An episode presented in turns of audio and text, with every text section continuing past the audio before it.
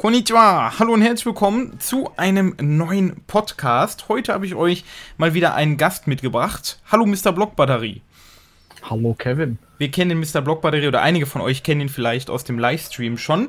Bevor wir aber anfangen mit Mr. Blockbatterie und er wird uns nämlich was zum Working Holiday erzählen, weil er bald nächsten Monat, Anfang nächsten Monats nach Japan fliegen wird, wollte ich noch ein paar allgemeine Sachen zum Podcast sagen. Beim letzten Podcast, das war ja auch der erste, den wir gemacht haben, hatten einige Leute gesagt, wo sind denn die Bilder bei dem Video? Und da wollte ich noch mal darauf hinweisen, dass ein Podcast im Grunde ohne Bilder auskommt. Also ein Podcast ist wirklich was, was man hören kann, wenn man Auto fährt, wenn man irgendwie die Wäsche macht, wenn man Abwasch macht oder sonst irgendwas. Deswegen auch diesen Podcast könnt ihr jetzt unten in der Videobeschreibung könnt ihr mal schauen. Ihr könnt ihn euch auch auf Spotify anhören. Da hatten auch einige Leute nachgefragt. Und ja, ein Podcast ist leider ohne Bilder. Es tut mir leid. So, wollen wir jetzt aber zu Mr. Blockbatterie kommen? Oder ja, Maurice können wir dich auch nennen. Oder ist das okay ja, für ja. dich? Der Maurice geht klar. Sollen wir dich auch Maurice nennen? Ja, woher wir uns kennen, wir haben mal Japanischunterricht zusammen gemacht. Für ein Jahr. Haben wir ein Jahr gemacht, glaube ich. Ja. Wir haben irgendwann April 2016 oder? Nee, warte, April 2017 haben wir, glaube ich. 2017, glaube ich, ne? Und dann bist du halt nach Japan bist. Also ja, ein Jahr, glaube ich. Ne? Genau, nee, dann, zwei Jahre. oder Ja, fast ein Jahr, zwei ne? Jahre. Nee, fast, Ja, fast zwei Jahre, Jahre, ne? stimmt. Ja, die Zeit vergeht auch schnell. genau, wir haben Japanischunterricht gemacht. Und ja, vielleicht stellst du dich mal kurz vor und erzählst uns, warum du dich überhaupt für Japan interessierst. Ja, also mein Name ist Maurice, wie schon ähm, erläutert. Äh, ich bin jetzt 19 Jahre alt und ja, habe meinen Schulabschluss bestanden. Also ich bin, habe die 13. Klasse quasi abgeschlossen auf Mhm. einer Gesamtschule und habe mir danach gedacht, so, also schon vorher im Vorfeld natürlich, ja, Japan ist ja eigentlich so, interessiert mich, äh, aus zum Beispiel jetzt kulturellen Aspekten, geschichtlichen Aspekten vor allem. Ja. Und die Natur ist sehr schön und dann halt natürlich auch tatsächlich deine Videos damals. Aber ähm, ja, dann hat man sich halt dafür immer mehr interessiert und irgendwann hat man sich halt gedacht, gut, was machst du nach der Schule? Ja? Man Ja. hat die Möglichkeit, in Ausbildung zu gehen, man hat die Möglichkeit, ein Studium zu nehmen und so weiter. Mein Vater hat zum Beispiel äh, nach seiner Schulzeit, ich glaube, ein dreimonatiges, äh, dreimonatigen Aufenthalt in England gehabt damals, hat gemeint, das war richtig geil damals für ihn und das Ja. hat sich auch richtig gut im Lebenslauf gemacht. Und äh, du natürlich auch damals mit deinem Auslandsjahr. Und dann habe ich mir gedacht, ja gut, wie wär's mal, guckst dich mal ein bisschen um, Auslandsjahr in Japan. Ähm, und dann habe ich mir das so, habe ich das so für mich entschieden. Ja, Und dann bist du auf das Working Holiday im Grunde gekommen. richtig. Working Holiday, ja genau, das ist ja dieses ähm, quasi ähm, Visum, das von der japanischen Regierung selbst ausgestellt wird Ja. für Leute unter 30 Jahren. Und ja, das kann man einfach gut als Übergangsjahr benutzen, dachte ich mir. Ja, klar, auf jeden Fall. Also ich empfehle das ja auch immer, dass man auf jeden Fall mal ins Ausland gehen sollte oder nach Japan, wenn man sich für Japan interessiert. Und dieses Working Holiday Visum, ich meine, man kriegt das ja im Grunde total einfach. Ja, also auf dem Papier ja, aber praktisch ist das dann natürlich ein bisschen. Also man sollte sich schon genug Zeit nehmen, um das auch vorzubereiten. Klar, das auf jeden Fall. Das vielleicht, wie lange hast du dir Zeit genommen? Also wenn du jetzt mal sagst, vom ersten Tag, wo du angefangen hast, dich über Working Holiday zu informieren. Also wenn man das so in einem Ablaufsplan mal so wiedergibt, dann äh, vor zwei Jahren, glaube ich, kam mir so die erste Idee, wo ich mir so dachte, ja, guckst mal nach der nach dem 13. Schuljahr, was du machst. Ja, und ähm, habe das eben, da hatte ich dann die Idee und dann guckt man natürlich erstmal, gibt es ja die offizielle Seite des Konsulats oder der, des, hier, äh, wie heißt es? Botschaft, genau. der Botschaft, genau. genau, die offizielle Seite der Botschaft, wo man alle Informationen sieht. Und da muss man natürlich dann erstmal so ein paar Sachen sich anschauen, wie zum Beispiel, es gibt, glaube ich, neun Voraussetzungen und so oder so. Also Äh, das, das war auch dein erster Schritt, war dann, also wo Ja, hast du vom. Working Holiday gehört? Durch Videos oder war dir das irgendwie einfach Boah. bekannt oder? das ist eine gute Frage eigentlich. Also du kanntest das Ähm, irgendwo her? Hast du das? Äh, Ich habe das auch mal, glaube ich, in dem Video genannt. du hast mal Wege nach Japan gemacht. Genau, ich, genau. Ich habe ein Video Wege nach Japan gemacht. Ich glaube, das war das. Ich bin mir aber nicht mehr ganz sicher, aber ich glaube ja. Okay, und, Und- dann die erste, Ja. ja, sorry. Passt schon. Die, die erste So. Seite war dann das Konsulat, wo du dich informiert Richtig. Ähm, natürlich gibt es auch, ähm, es gibt natürlich auch Sprachreisen, kam für mich auch erstmal in den Vordergrund, ob ich vielleicht doch eine Sprachreise machen soll. Also ich Mhm. meine, ein Working Holiday ist zwar in einem gewissen Spektrum auch eine Sprachreise, aber hast. ähm, ja, stimmt.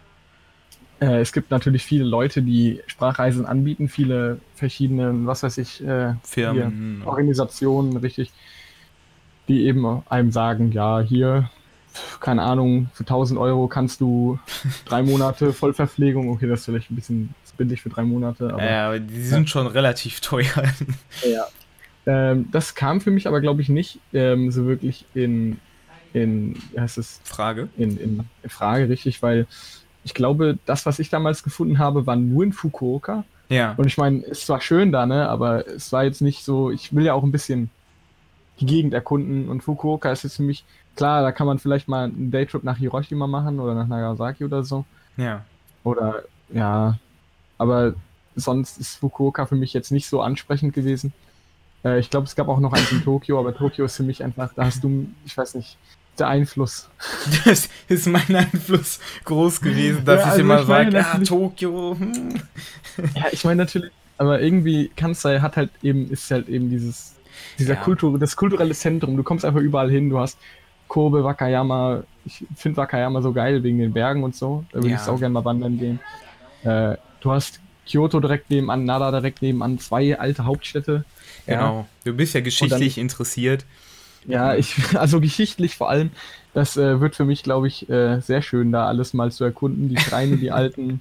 Und ja, ich habe ja auch das Kojiki teilweise gelesen. ja, das, da stimmt, das hast du mir erzählt, mit den verschiedenen Göttern, die sich irgendwie ja, alle selber machen und der eine fällt vom Himmel. also das Kojiki war schon echt, ja. Aber wenn man eben, im Kojiki werden ja diese historischen Orte dann im quasi ganz alten Japanisch beschrieben. Ja. Äh, ganz alten Japan meine ich. Und wenn man dann eben mal das Ganze sich vor Ort anschauen kann, das wird, glaube ich, schon echt cool. Das denke ich auch. Also gerade für Leute, die geschichtsinteressiert sind, ist die Kanzlerregion halt einfach top. Weil, wie du schon sagst, du hast Kyoto, du hast Nara, du bist schnell in Hiroshima und so, und du hast Wakayama, ist auch schön. Also da und hat man, glaube ich, eine Menge. Shikoku ist auch sehr schön. Da hat man eine Menge zu entdecken, denke ich mal. Und man ist schnell überall. Und in Tokio, klar, Tokio ist halt eine Sache für sich, ne? Ist halt riesengroß und du hast ja. auch alles und es ist eher was auch für jüngere Leute. Aber wenn du richtig geschichtsinteressiert bist, bekommst du, glaube ich, in Kansai schon ein bisschen mehr als in Tokio dann. Ich meine, wenn man so ein Working Holiday hat, man ist ja nicht verwurzelt an einem Ort. Man kann natürlich auch sagen, ich bin jetzt ein halbes Jahr da und ein halbes Jahr da. Ja, klar. Oder man teilt sich das komplett komisch auf und sagt, ich volontiere ein bisschen. Und weil, wenn man volontiert zum Beispiel, dann gibt es ja auch viele Leute, die am Unterkunft anbieten und dann kann man quasi das ganze Land in einem Jahr bereisen und muss sich nie um irgendeine Wohnung sorgen. Also, das ist schon echt. Ja, wir hatten gerade für die Leute, die sich fragen, was das war, wir hatten gerade irgendwie so einen Sound, weil ich nehme diesen Podcast hier mit dem Programm auf, mit dem ich immer streame und gerade kam irgendwie, also. ich weiß nicht, jemand hat abonniert oder so. Kam so, so, ein, so ein Glockensound rein. Also, en, also. Entschuldigung dafür. Ich dachte schon, jetzt kommt ähm, vielen Dank. nein, nein, nein, nein. Die Spende ist jetzt gerade nicht reingekommen. Genau. Ja, das, äh, sorry für die Interruption an der Stelle. Ja, passt. Genau, also du hast dich am Anfang so über das Konsulat äh, informiert. Hast du dich noch auf anderen Seiten informiert? Und wenn ja, auf welchen? Und vor allem auf englischen ähm, oder gab es da deutsche, die du gefunden hast? Also, ja, es gibt eine deutsche Seite, die heißt, glaube ich, Wandervibe. Also, ah, ja, ja, genau, die, die macht so einen Blog, ne? Ja, richtig. Und das ist irgendwie, ähm, ich weiß nicht, ob also das ist, wenn du meinst, es ist ein Blog, ich bin mir gerade nicht ganz sicher, aber ja. wenn es ein Blog ist, dann ist es wahrscheinlich eine Frau, die das macht. Ne? Und ähm, die halt anscheinend in Japan äh, ziemlich viel Erfahrung hat, was, äh, ja. was, was es äh, angeht, quasi in Japan sich äh, zu unterhalten. Zum Beispiel, sie hat einen ganzen Blog-Eintrag gemacht zu verschiedenen Lebensunterhaltungskosten. Ja. In Tokio war das, glaube ich. Äh, natürlich, ich weiß jetzt nicht, inwiefern Tokio und Osaka sich in den Lebenserhaltungskosten unterscheiden. Ja, Tokio ist nochmal ein Tick teurer, aber Osaka, je nachdem, wo du wohnst, auch schon relativ teuer. Ja, und deswegen halt, also da kann man sich dann schon mal gut informieren, was es so kostet, kann man sich ein ungefähres Bild machen. Und ich würde auf jeden Fall auch anfangen, ähm, ab dem Zeitpunkt mir so eine ungefähre Preistabelle zu machen. Ja. Wie viel habe ich zur Verfügung? Was kostet das und das? Und das vielleicht auch am besten immer ein bisschen höher ansetzen, weil am Ende ja, hat man klar, halt ein bisschen ne, zu viel Geld man, über. Ja. Das stimmt. Also du hast am Anfang bist du hingegangen und hast dir sozusagen einen, einen Überblick verschafft darüber, was kostet das so ungefähr. Worauf ja, bist du da gekommen? Was das so pro Monat ungefähr kostet? Also ich habe mir gerade, ich habe tatsächlich meine Tabelle gerade offen. Wenn man das mal so so guckt, also es gibt ja diesen im Working Holiday diese Arbeitsbeschränkungen in einem Monat, in einer Woche, sorry, dass man nur eine bestimmte Anzahl an Stunden, Wochen, Ja. äh, Wochenstunden arbeiten darf. Das ist sehr interessant, weil vielleicht hast du es mitbekommen, wir hatten im Livestream mal die Diskussion, dass jemand gesagt hatte, der mit Ja, im Working Hotel hat er Holiday gearbeitet, ne? genau, der im Hotel gearbeitet hat und er hat gesagt, es gibt diese Begrenzung gar nicht. Aber egal auf welcher japanischen Seite ich suche, ich Ja. finde immer diese Begrenzung. Was hast du Das- gefunden? das- Also, ich habe auch wirklich nur diese japanischen Seiten gefunden, aber es auf keiner deutschen und es ist halt wirklich verwirrend, weil das Konsulat müsste das ja auch irgendwie angeben, denke Eigentlich ich. schon, aber im Konsulat steht es auch nicht drin. Also, ich bin mir, äh, es ist wirklich extrem verwirrend. Ich halte mich einfach mal dran. ja.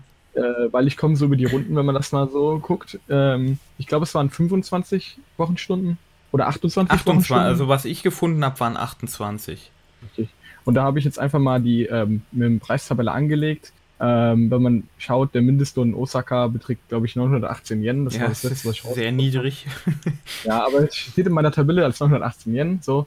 Und dann hat man quasi in der Woche 28 Stunden. Und Mhm. das da rechnen wir einfach mal vier. Das sind dann so 112 Arbeitsstunden ähm, im Monat. Dann kommt man auf eine Summe von, lass ich kurz gucken, das sind ähm, 102.000 Yen und 800, also 102.816 Yen. Das sind ungefähr Die waren 800 quasi- Euro, glaube ich. Ja.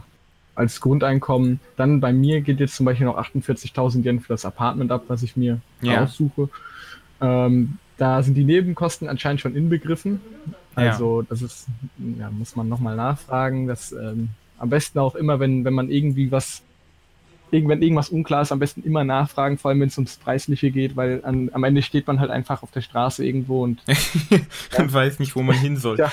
war wohl leider zu teuer, ja. Ja, Ähm, Nachfragen ist immer gut, das auf jeden Fall. Richtig. Vor allem, weil, glaube ich, auch einige Vermittler, also du hast das über einen Makler, über einen Makler im Internet, hast du die Wohnung Äh, gefunden? Online-Markt. richtig. Genau, da muss man auch immer aufpassen, ne, weil die eventuell, ich meine, die haben halt eine Art Monopol ja dann auch irgendwie. Du kannst, wie gut würdest du sagen, kannst du Japanisch? Äh, ich würde sagen, ich bin jetzt auf der Hälfte vom N4, von den Vokabeln zumindest, aber ich bin so ein, ich bin so ein typischer Kanji-Legastheniker.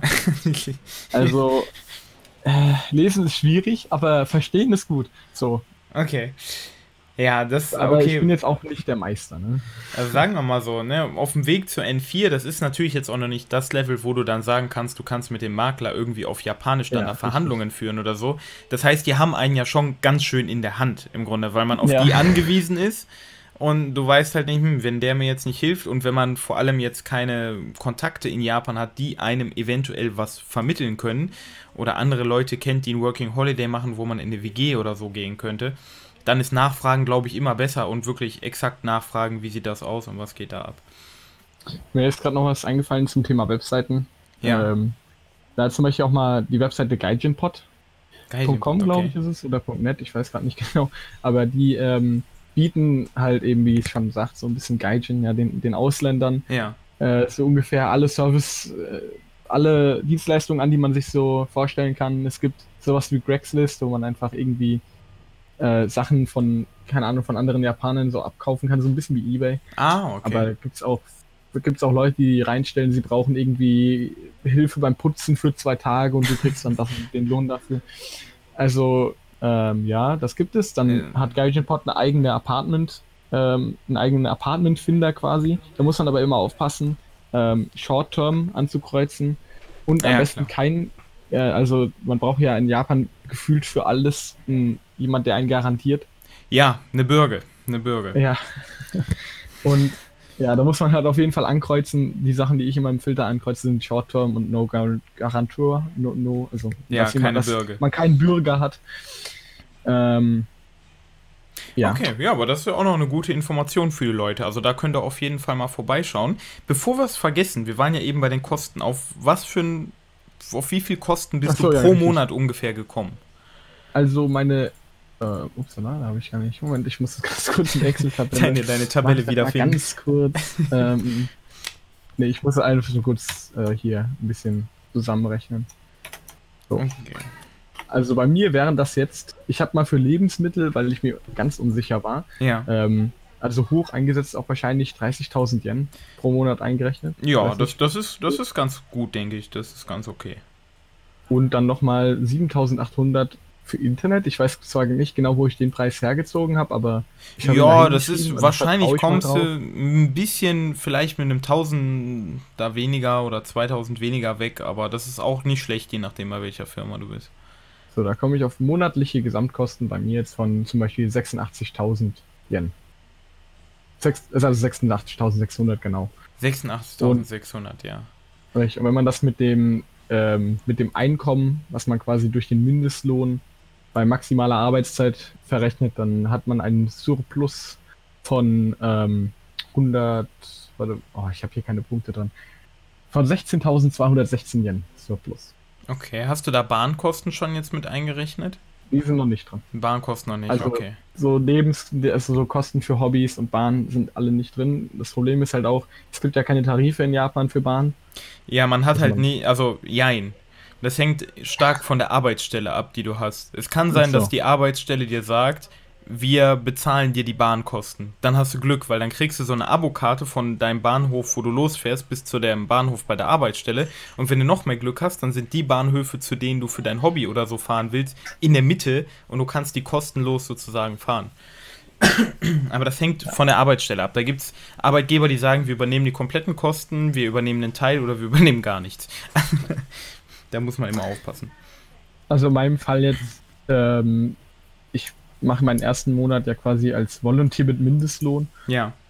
Ähm, Was machst du da genau? Ich werde, glaube ich, in einem, in einem, in einem Hostel, also nicht ganz ein Hostel, wie heißt es, ähm, Gasthaus? Also, ja, so ein Gasthaus, Hostel, so ein kleines Hotel oder so ein. Ja, ja. Da eben, als ich glaube, die, also auf ihrer, auf ihre, ich habe noch keine Rückmeldung bekommen, aber äh, die haben auf ihrer, auf ihrer quasi, auf der Seite, auf der ich das quasi mich angemeldet habe, die heißt workaway.info, kann man eben sehr viel Volontierung, Volontierarbeit in verschiedensten Ländern sich raussuchen. Ja. Und ähm, da haben die eben auf ihrer Page geschrieben, dass sie jemanden für die Management-Position suchen.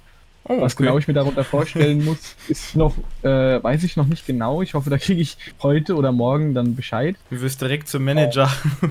Äh, ja, ich weiß auch nicht, aber ja, da kriege ich dann auf jeden Fall ähm, äh, eben meinen Mindestlohn, so steht es in der, in der Seite drin. Also, ja. warte, genau steht, glaube ich, ähm, ich habe es eben offen. Worüber hast du das denn okay. gefunden? Also wie heißt die Seite? Info habe ich einfach so gefunden. Ich habe einfach ähm, mir geguckt, damals hattest du ja in diesem Wege, Wege nach Japan-Video ja. ähm, sowas gezeigt mit, ah, wie hieß das, dieses, dieses Jahr, wo man so Bauern auf dem Land hilft. Ach so, ja, dieses, wie heißt das, Farm, Farm, irgendwas. Richtig. Und dann kam ich halt auf die Idee, ja, das gibt's doch so, wie heißt denn das, ja? Habe ich mir so gedacht, so, ja, das gibt es doch sonst als, als System, dass man einfach irgendwelchen ähm, lokalen Leuten hilft, ihre Arbeit zu verrichten und dann eben dafür da ein Bett bekommt und mhm. eben einen Lohn oder ein bisschen Taschengeld hier. Dann habe ich halt eben einfach Volunteering gesucht, Volunteering Work, habe ich Workaway.info gefunden und da habe ich halt auch gesehen, dass die meisten Host offer hier, Host offers a wage in line with the minimum wage. Ah, okay. Und dann steht meistens noch unten drunter, uh, this host offers accommodation and payment. Also man, man, kann meistens auch noch bei denen wohnen. Das ist halt ja, die Frage, auch, ob man das, das ist auch gut. Äh, meistens ist dann eben halt nur so ein Stockbett in einem Schlafsaal. Also je nachdem, wie man halt, was für Ansprüche man hat, muss man dann halt entscheiden, ob das für, also was für einen ist ja, oder nicht. klar. Ähm, wo waren wir noch? Seite. Was war nochmal die Frage genau? Genau, erstmal, wo du, wo du diesen Job gefunden hast. Achso, ja, genau. Workaway.info. Genau, da hast du das gefunden. So. Ja, das hört sich doch schon mal gut an. Das heißt, man kommt auf jeden Fall, also zumindest nach deiner jetzigen Rechnung. Ich denke, wir werden, wenn du Lust hast, auch nochmal einen Podcast machen, wenn du da ein paar Monate hier wohnst, ja, um klar, zu gucken, so. hat das auch so geklappt, wie du dir das vorgestellt hast und geplant Hatte hast. Hatte er Erfolg oder musste er wieder gehen? musste er wieder zurückgehen. Aber ich denke mal von den Kosten her, was du sagst, ja, also wenn das, wenn das so ist, wie du sagst, dann kommst du in der Tat sehr günstig sogar weg, finde ich. Also ja, man dann, hat natürlich auch. Ja, ja. sorry. Nö, gerne. Äh, ich, ich wollte einfach nur sagen, man hat natürlich auch immer noch Erspartes im Hinterkopf. Ja, natürlich. Erspartes in der Rückhand, wenn man das macht. Ähm, das heißt, ja, bei mir ist das jetzt genug, dass ich selbst mit ein bisschen Minus im Monat noch rumkommen würde. Also Oder wenn man halt einfach mal sagt, ja, ja sorry. Nein, nein, nein, so, so. ich, ich wollte nur sagen, wenn man jetzt zum Beispiel sich sagt, keine Ahnung, ich zum Beispiel, ich bin ja jemand, der gerne Videospiele spielt und äh, ich werde mir zum Beispiel für die Freizeit einfach, wenn ich nichts zu tun habe, meine Playstation nachschicken lassen. Ja. Ich sag mal, jetzt kommt irgendein Spiel raus und ich denke mir so, oder meine Switch nehme ich mit, wenn ich jetzt denke, ja, keine Ahnung, jetzt es kommt zum Beispiel Animal Crossing kommt im, im März raus und ich sage, ja, ich will mir das kaufen, aber ich habe jetzt gerade nicht genug über Monat, dann hat man natürlich auch immer noch ein bisschen Geld, um das dann auch zu finanzieren. Ja, das ist, denke ich, auch recht wichtig, dass man auf jeden Fall noch mal ein paar tausend Euro oder so mitnimmt oder so viel wie halt möglich ist, um sich abzusichern, ne? falls man auch nicht direkt einen Job findet oder falls man den Job verliert oder wie auch immer, dass man auf jeden Fall so ein kleines Polster hat, wo man darauf zurückfallen kann. Ja. Ja, wenn wir gerade bei dem Geld sind, was man mitnehmen sollte, das ist ja auch eine Bedingung, um das Visum zu bekommen. Und das Visum ja. ist ja im Grunde das wichtigste Dokument, was man braucht, um das Working Holiday überhaupt richtig planen zu können und machen zu können. Denn wenn man kein Visum hat, dann kann man ja auch nicht lange in Japan bleiben und nichts machen. Das ist 90 Tage, glaube ich, ne? Oder 180 mit Verlängerung. 180 mit Verlängerung, genau. Und halt ohne Arbeit. Ohne Arbeit, genau. Man darf halt nicht arbeiten und darf im Grunde nichts machen außer Urlaub. Ja. ja, was das Visum angeht. Ne? Also es gibt verschiedene Konsulate in D Deutschland, wo man dieses Visum beantragen kann. Man kann es, glaube ich, safe machen in Düsseldorf, in Frankfurt und in Berlin geht es, glaube ich. ich. Also weiß, auf der ja. Homepage steht genau, ähm, Moment, hier gibt es Absatz. Personen, die die nachfolgenden Voraussetzungen erfüllen, können bei Vorlage der notwendigen Dokumente und Unterlagen bei diplomatischen Vertretungen Japans in Deutschland, die für ihren Wohnsitz zuständig sind, in Klammern Botschaft von Japan in Berlin sowie die einzelnen japanischen Generalkonsulate. Genau. Ich gehe mal davon aus, jedes Konsulat in Deutschland das abregelt. Genau, können das machen. Also da könnt ihr hingehen, ihr könnt euch da auch informieren. Auf den Webseiten der Generalkonsulate findet ihr aber auch schon relativ, ja, relativ viele Infos zu dem ja. Visum. Genau, also das, ich habe jetzt auch noch mal hier die Seite aufgemacht. Das, was man natürlich braucht, ist ein gültiger deutscher Reisepass. Ne? Den brauchtest also, du, denke ich, auch. Ja. Und dann ein Hin- und Rückflugticket. Brauchtest ja. du das auch? Ja, ne? Ich ähm, also da gibt es ja eine besondere Bedingung. Man kann ja das Hinflugticket haben zum ja. Nachweisen und dann, wenn man das Rückflugticket noch nicht gekauft hat, muss man 1000 Euro auf ähm, die Kosten quasi draufrechnen und dann am Ende einen Kontoauszug abgeben. Äh, es gibt ja quasi noch ähm, 2000 Euro, die vorgeschrieben sind, die man einfach braucht, damit die wissen, gut, wenn der Typ jetzt in Japan ist, für ein paar Monate, dann ist er nicht direkt, lebt er nicht direkt auf der Straße, wenn er da ankommt und nichts findet, ja. Also man muss mindestens 2000 Euro auf jeden Fall immer nachweisen. Genau. Und eben plus 1000 Euro für ein Rückflugticket, was wirklich sehr hoch angesetzt ist. Also für 1000 ja. Euro könnte ich direkt Flug Business Class wahrscheinlich fliegen. Ja. Ähm. Okay, das jetzt auch nicht, aber. ja, aber. nee, aber das also, stimmt, genau. Also das Hinflugticket mein, braucht man aber auf jeden Fall. Richtig. Also für mein Hinflugticket habe ich bezahlt, ich glaube, 600 Euro. Womit fliegst du? Eben, ich fliege mit Cathay Pacific. Ah, okay aber die fliegen nur über Hongkong. Ähm, da gibt es dann eben verschiedene, wenn man ein bisschen Pech hat, so wie ich, dann hat man insgesamt eine Gesamtreisezeit von ähm, 26 Stunden Boah, mit 11 Stunden Aufenthalt in Hongkong und 11 Stunden Hinflug nach Hongkong und dann nochmal 5 Stunden oder 4 Stunden weiter von Hongkong nach Tokio, in meinem Fall jetzt. Ja, das also, ist natürlich schon lang. aber die haben, glaube ich, das beste Preis-Leistungs-Verhältnis, so von dem, was ich gelesen habe.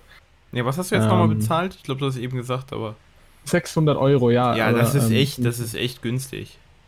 Man kriegt ein Hin- und Rückflugticket ähm, für 800 Euro, allerdings ist da eben der Rückflug noch mit drin und dann ist es natürlich alles ein bisschen günstiger.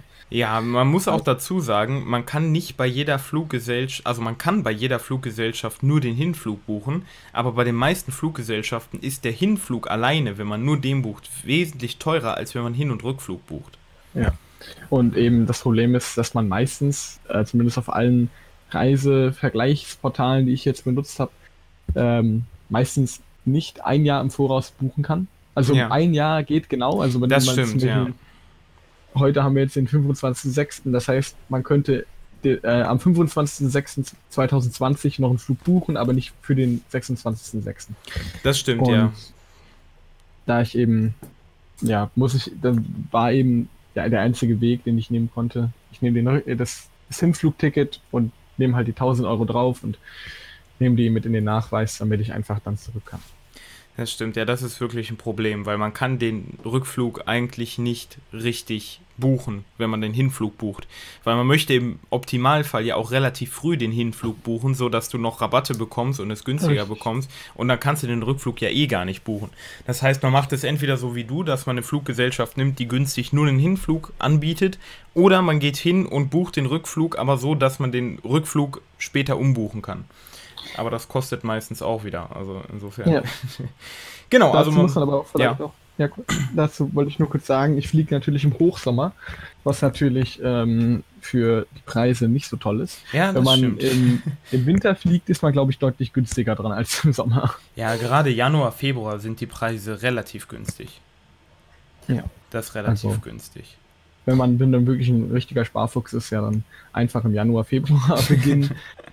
Und dann sollte man das auch günstiger hinbekommen. Genau. Also 2000 ja. Euro muss man auf jeden Fall per Kontoauszug nachweisen, wenn man Hin- und ja. Rückflugticket hat. Ansonsten auf jeden Fall Hinflugticket und 1000 Euro nochmal drauf, also 3000 Euro nachweisen, falls man das Rückflugticket noch nicht hat. Dann braucht man ein, ja. Das kommt sowieso jetzt gleich in der äh, in, in, den in den Aufzählungen hier. Voraussetzungen, ja, Nummer 6 nämlich. Ja, ja was, was wäre Nummer 6? Die Nummer 6 ist äh, der Versicherungsschein einer Auslandskrankenversicherung über die gesamte Aufenthaltsdauer. Gesamte Aufenthaltsdauer sollte man auf jeden Fall unterstreichen, weil ähm, in meinem Fall zum Beispiel, da ich ja 26 Stunden ähm, Reisezeit habe ja. und am 7. losfliege, habe ich mich natürlich, habe ich mir gedacht, gut, dann versicherst du dich direkt für den siebten, ja, weil, was weiß ich, wenn auf dem Flug nach Hongkong irgendwas passiert, was weiß ich, bin ich versichert, ja. Ja. Ähm, jetzt allerdings das Problem, ich werde ja erst am 9.7. in Japan ankommen. Und mein, das heißt, mein Visum fängt erst am 9.7. an. Wenn ich aber, ich habe ja das Visum für ein Jahr ausstellen lassen. Das heißt, ich könnte bis zum 9.7.2020 da bleiben. Meine Versicherung geht aber nur bis zum 7.7.2020. Ah, und das war okay. im Konsulat für die zwei Tage jetzt schon ähm, ein Problem, weil eben das, ich, da steht, wie gesagt, das ist eine Voraussetzung für die gesamte Aufenthaltsdauer, eine Versicherung. Ja. Und was, was ähm, hast du dann gemacht? Wie hast du das geklärt mit ich, denen? Ähm, musste dann einen, einen kleinen Zettel für die ähm, Generalkonsulin schreiben, in der ich ihr bestätige, ihr versichere, dass ich ähm, vor dem 7.7. aus Japan abreisen werde. Ah, okay. Und worüber, Und, ja? Also ich habe mich quasi ein bisschen jetzt eben darüber verpflichtet. Und, ja. Verpflichtet abzureisen bis zum 7.7. Und worüber hast du die Auslandskrankenversicherung abgeschlossen? Oh, ich glaube, ähm, ei, muss ich kurz durch die E-Mails? Hast du schon wieder vergessen? ja, ich, ich habe mir die Firma nicht genau. Also ich habe über Check24 damals die Versicherung abgeschlossen. Mhm. Die hat mich jetzt zum Beispiel für ein Jahr 419 Euro gekostet. 419 ähm, Euro für ein Jahr, okay. Ja, das, das geht aber noch. Das ist die HMRV heißt die Krankenkasse. HNRV, okay. Das ist vielleicht interessant ähm, für die Leute auch zu wissen. Hanse Merkur ist das. Hanse Merkur, okay. Ja, das ist, glaube ich. Tarif Langzeitreisekranken ohne Kanada, USA, weil die sind anscheinend irgendwie besonders abgeregelt über die Hanse Merkur. Ja, okay, ja. die ja, okay. Das ist auch schon mal interessant zu wissen, denke ich, viele Leute. Also das braucht ihr auf jeden Fall auch. Ihr braucht eine, eine Auslandskrankenversicherung. Ich glaube auch mal gelesen zu haben, ich weiß nicht, weißt du, ob das so ist, dass es auch funktioniert, dass wenn man sich verpflichtet, in die japanische Krankenversicherung einzutreten, dass das ja, auch geht. Richtig. Das geht das auch. Das ist ne? natürlich die Alternative, wenn man eben äh, sagt, man ist sowieso jung und äh, denkt, man wird nicht so oft krank und man setzt da drauf, dann kann man sich natürlich bei der japanischen Krankenversicherung einschreiben. Da muss man sich dann schriftlich verpflichten. Wie genau das abläuft, weiß ich natürlich dann nicht, weil ich es eben nicht gemacht habe. Ja, du hast es nicht gemacht, ja. Äh, bei der japanischen Krankenversicherung kannst du ja bestimmt was zu sagen, weil das ist ja ein anderes System als bei deutschen Krankenkassen. Ja, also ich, ich sag ganz ehrlich, wenn ihr nicht so gut Japanisch könnt, dann würde ich da zweimal drüber nachdenken, ob ich das mache. weil ich meine, die japanische Krankenversicherung, die ist halt im gleichen Gebäude wie das Rathaus, also das Einwohnermeldeamt. Wenn du dich beim Einwohnermeldeamt ein anmeldest, dann fragen die auch, hast du eine Versicherung? So, und dann in deinem Fall wirst du wahrscheinlich angeben, ja, hier, ich bin Auslandskrankenversicherung, dann nimmst du am besten irgendwie eine Bestätigung davon mit und zeigst denen das, damit die das wissen, weil in Japan musst du dann auch versichert sein, wenn du in Japan gemeldet bist. Und ja. ähm, das Problem ist halt, das ist alles auf Japanisch und gerade bei der Krankenversicherung haben die eher selten englischen Support, gerade im Rathaus generell. Deswegen ist das eine schwierige Geschichte und wenn man dann natürlich sagt, jo, ich muss in die Versicherung reingehen und versteht gar nicht, was die Beamten von einem wollen, dann hat man hinterher was weiß ich was für eine Versicherung abgeschlossen. Deswegen denke ich, eine Auslandskrankenversicherung, so wie du das jetzt gemacht hast, ist dann da eventuell schon der bessere Weg. Was man bei den japanischen Krankenversicherungen natürlich auch dann einbeziehen äh, sollte, ist, dass man eben dieses ein Drittel, zwei Drittel System hat. Genau, du musst halt Kosten. halt 30% selbst übernehmen. Ne, Und ich weiß jetzt nicht, du hast ja diese Erstgebühren erwähnt in deinen Videos. Ja, schon wenn du zum Arzt gehst. Ich weiß jetzt nicht, ob ich die zahlen muss, wenn ich zum Beispiel krank werde, ob das meine Krankenkasse deckt, aber ich denke mal schon eigentlich. Ich denke, du musst die auch zahlen. Ich denke schon. Ja, obwohl das kommt drauf. Na, das kann sein, dass du die sogar gar. Das weiß ich nicht, ehrlich gesagt. Ja, Weil du hast ja, du hast ja keine Krankenversicherungskarte. Das heißt, es kann sogar sein, je nachdem, wo du zum Arzt gehst, dass die dich gar nicht immer alle behandeln. Da bin ich mir aber nicht sicher. Weil die vielleicht sagen, na, nee, das machen wir nicht. aber wenn du zu internationalen Ärzten gehst oder so, dann sollte das eigentlich funktionieren. Wir waren ja auch schon mal beim Arzt, oder ich war auch schon hier in Tokio am Flughafen mal beim Arzt, als wir für einen Urlaub hier waren und da ging das dann auch. Du musst halt dann die kompletten Kosten selbst übernehmen ne, und muss das dann hinterher bei der Hanse Merkur oder wo man halt versichert ist einreichen. Richtig. So, Wie das ist halt ein bisschen normalen. das Ätzende, ne, weil man muss halt das einreichen und am besten, und das hängt, das hängt aber auch immer von der Krankenversicherung dann ab, bei der Auslandskrankenversicherung, wo man das abschließt. Entweder die stellen so einen Fragebogen auf Englisch zur Verfügung, den man dem Arzt geben muss, der das dann ausfüllen muss, und dann einen japanischen Arzt zu finden, der das auf Englisch schreiben kann, ist auch nicht immer ganz einfach. Oder man gibt sich halt, fragt den Arzt, ob er kurz auf Englisch die Symptome beschreiben kann und das auf den Zettel schreiben kann mit dem Stempel. Dann ist das für die Krankenversicherung meistens okay. Also das, ja. was wir hier an Problemen hatten, als wir im Urlaub in Japan waren, das haben wir alles wieder zurückbekommen von der Auslandskrankenversicherung. Das hat funktioniert. Also insofern, ich denke mal, das wird schon funktionieren. Ja, also es, es sollte.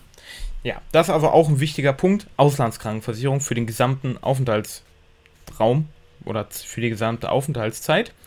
Ja, dann gibt es, glaube ich, ein Formblatt, was man ausfüllen muss fürs Visum. Ähm, gibt es da irgendwas, ja, genau, wo du irgendwo in den Fettnäpfchen ja. getreten bist oder was ja, falsch gemacht hast? Ja. Also, ich äh, kann mal kurz sagen, meine gesamte Zeit, die ich in dem Konsular verbracht, in dem Konsulat, sorry, verbracht habe, waren, glaube ich, an die anderthalb Stunden und es war auch knapp, weil irgendwann haben die auch zugemacht. Ja, die machen relativ ähm, früh zu weil eben, ich muss wirklich sagen, also diese, ähm, die Seite vom Working Holiday, die ist zwar schön und gut, aber leider, leider, leider nicht so detailreich, was ja. es angeht, wie man genau die Sachen vorbereiten muss. Das stimmt. Wenn ihr auf die Seite des Konsulats geht, habt ihr da ein Formular, das heißt das Antragsformular, das braucht man für jedes Visum, was man in Japan beantragen möchte.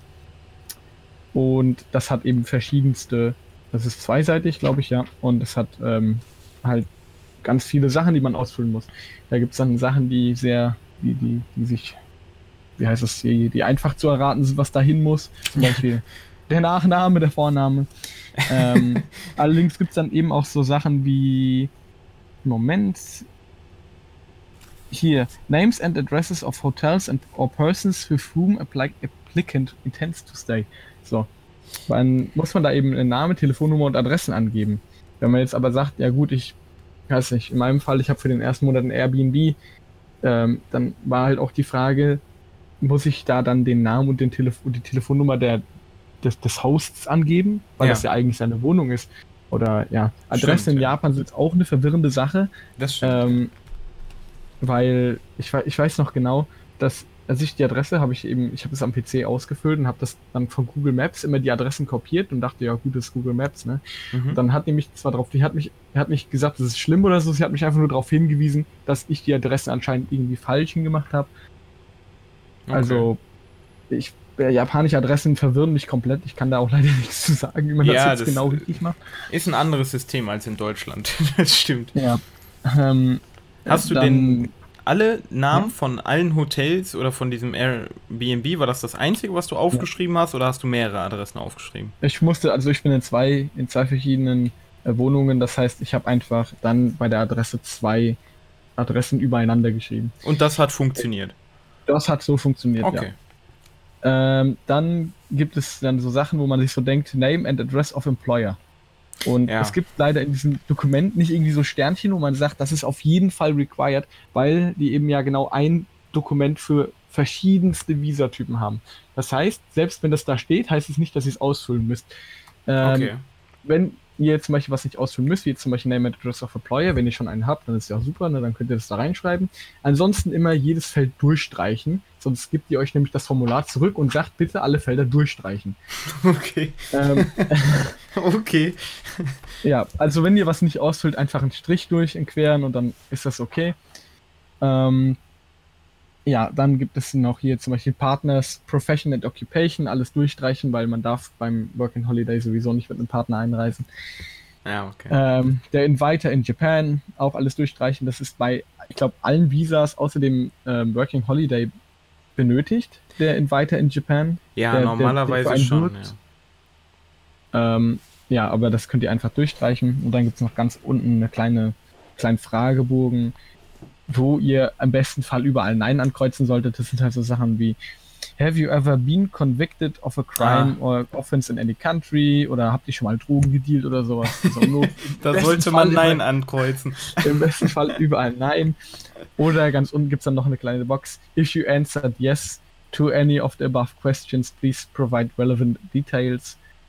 Ja, da bei mir war Gott sei Dank alles Nein, also ich bin da fein raus. Ja, ich frage mich, wenn man da Ja ankreuzt und dann da irgendwie was reinschreibt, ob die einen pauschal ablehnen oder ob die sich das wirklich durchlesen und angucken und sagen, ja, okay, war ein Verkehrsdelikt, ist, auch, ist schon okay oder so. Also es gibt ja in den Voraussetzungen äh, zur Erteilung eines Working Holidays, da ist glaube ich ähm, hier genau die ähm, zweitens, der Antragsteller stellt den Antrag persönlich und ist bereit, gegebenenfalls an einem Interview teilzunehmen.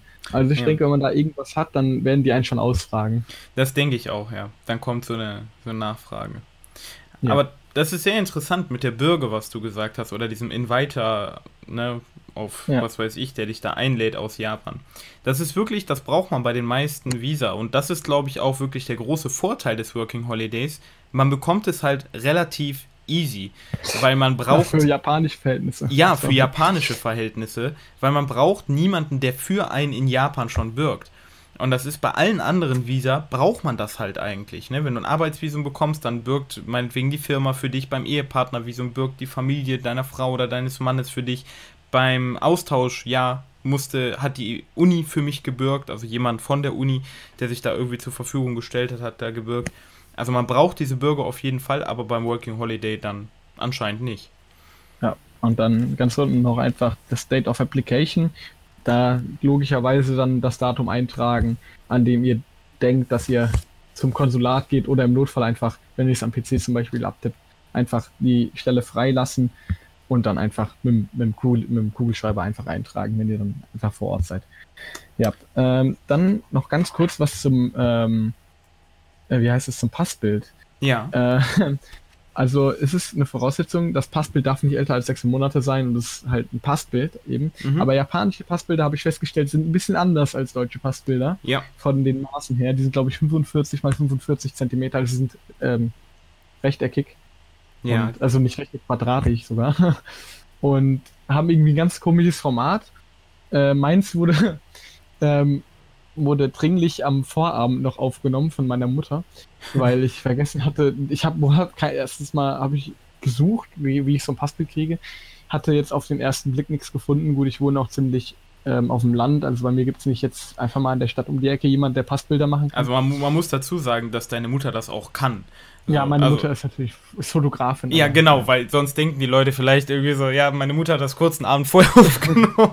Also man muss sagen, auch wenn sie, meine Mutter hat zwar ähm, diese, diese Fotografenlampen da aufgestellt mit den, mit diesen weißen Regenschirmen, weißt du, wo, dann, Ja. wo alles schön beleuchtet ist. Die Whitebox hier, wie heißt es? Ich weiß gar nicht. ja, ich glaube Whiteboxen oder so heißen die. Die, die Lichtverhältnisse sind nicht überragend, aber es wurde trotzdem akzeptiert. Okay, ja, Ja. also das habe ich auch gesehen, weil als ich mein Visum beantragt habe, habe ich auch, ne, diese, die haben das glaube ich im Antragsformular, diese Zentimeter auch drinstehen. Ja, richtig. Ich bin dann- unten drunter. Ich müsste jetzt Bild Genau. abpeelen, aber ja. Ich bin dann zum Fotografen gegangen und habe gesagt, ich hätte gern einen Pass für einen japanischen, für ein japanisches Visum, ne? und habe dann gesagt, hier, die wollen diese und diese Maße haben. Die sagten, ja, aber wir haben schon für Japaner Fotos gemacht, weil ich halt in Düsseldorf wohne. Die meinten, ja, aber bisher haben da niemand gesagt, die bräuchten was anderes als die normalen. Also ich glaube, auch wenn ihr die normalen deutschen Passbilder da abgebt, und das habe ich jetzt auch immer so gemacht, dann beim Auslandsjahr und jetzt fürs Ehegattenvisum, die schneiden sich das irgendwie zurecht, das ist schon okay. Oh ja, okay. Ja gut, ich habe einfach, ich bin sicher gegangen. Ja, das ging, bei dir ging es durch oder hast du das dann so zugeschnitten selbst? Ja, bei mir, bei mir ist, also ich habe das am PC in Photoshop dann natürlich äh, zurechtgeschnitten, habe das ah, dann okay. ausgedruckt. Ähm, ja, ähm, was man, ich, bei, bei mir war es halt eben so, ich wollte alles wirklich, wirklich perfekt haben, deswegen habe ich ja auch alles 30, 40 Mal, na gut, das ist ein bisschen viel, ne? Aber ich habe alles mehrfach kopiert ja. und auch Blankos mitgenommen, damit ich eben, weil Frankfurt ist schon anderthalb Stunden von mir weg, ja. Und man muss das ja eben, wie es da steht, persönlich. Ja, du musst es persönlich abgeben. machen, ja. Jetzt auch für Leute, wenn zum Beispiel Leute jetzt aus den neuen Bundesländern kommen und eben ähm, ein Visum haben wollen, zum Beispiel, was weiß ich, aus Sachsen, ja, ja. aus dem sozusagen mal an der Grenze. Das einzige, es gibt ja quasi diese Zuständigkeitsbereiche. Ja. Und für die kompletten neuen Bundesländer, ja, ich weiß gerade nicht, wie viele es sind, aber es ist eine Menge. Und für alle neuen Bundesländer ist einfach Berlin zuständig. Das heißt, ja, ihr müsstet, egal wo ihr wohnt, im, in, in, in der ehemaligen DDR, sag ich mal, müsstet ihr immer nach Berlin fahren. Und das heißt eben, da das auch ein, ein Amt ist, das heißt, die machen auch früh, früh zu, ja. Ja, klar. Und haben jetzt nicht die längsten Arbeitszeiten. Das kann schon echt umständlich werden für jemanden, Vor allem, der nicht direkt in Berlin wohnt. Wenn du dann einen Fehler machst und diesen Fehler ja, nicht vor Ort ja. korrigieren kannst, sondern theoretisch wieder nach Hause müsstest. Das ist, ja, deswegen, also checkt wirklich, wenn ihr aus so einem Gebiet kommt, wo ihr, ähm, wo ihr irgendwie Probleme bekommt, also äh, hier, wo ihr längere Wege auf euch nehmen müsstet, dann wirklich schaut, dass ihr alles richtig habt. Ja, das auf jeden Fall. Da sollte man sehr sorgfältig sein. Das denke ich auch. Ja, ja dann haben wir das Motivationsschreiben. Ach ja, genau. Ein Motivationsschreiben ähm, braucht man auch. Was hast du denn ins Motivationsschreiben geschrieben? Oh, ich, könnte es mal kurz öffnen sogar. Also es muss ja erstens mal auf Englisch und auf Japan oder auf genau, Japanisch. Genau, Englisch oder Japanisch. Das stimmt. Nicht auf Deutsch, das geht nicht. Das wollen die nicht haben, sondern da nee. muss man schon auf Englisch oder Japanisch ran. Also generell sollte man ja ein bisschen Japanisch, äh, Englisch können, bevor man nach Japan geht, weil auf Deutsch wird man, glaube ich, am, also wirklich nee, auf Deutsch. Das ist keine guten Chancen. ja, also entweder Japanisch, man sollte, man sollte proficient sein, sag ich mal, in Japanisch oder in Englisch, wenn man das vorhat. Ja. Ähm, ich habe es jetzt zwar nicht, also ich finde es jetzt gerade nicht direkt, allerdings weiß ich noch ungefähr, was ich reingeschrieben habe. Ich habe ein bisschen erzählt über mich, was mein, so ein bisschen auch so einen kleinen, kleinen Lebenslauf eben in kein, also nicht in Lebenslaufform, sondern in schriftlicher Form, mhm. wie mein Werdegang so war. Ähm, und dann bin ich ein bisschen drauf eingegangen, wie ich zu Japanisch kam, was meine Motivation logischerweise dahinter ist. Da mhm. habe ich zum Beispiel dann gesagt, einfach, dass ich das Land erkunden möchte und eben auch meine Sprachkenntnisse verbessern möchte. Mhm. Ähm, und das muss auch ein, eine Seite lang sein. Eine ähm, DIN A4-Seite dann, ne? Ja, richtig, eine DIN A4-Seite. Schriftgröße wird zwar nicht vorgegeben, aber eben in, in, einfach in Maßen, ne? Wie, wie hast du die Soll angeschrieben? Also, dann äh, im, also ich, ich habe, glaube ich, Dear Ladies and Gentlemen geschrieben. Ah, okay. Oben.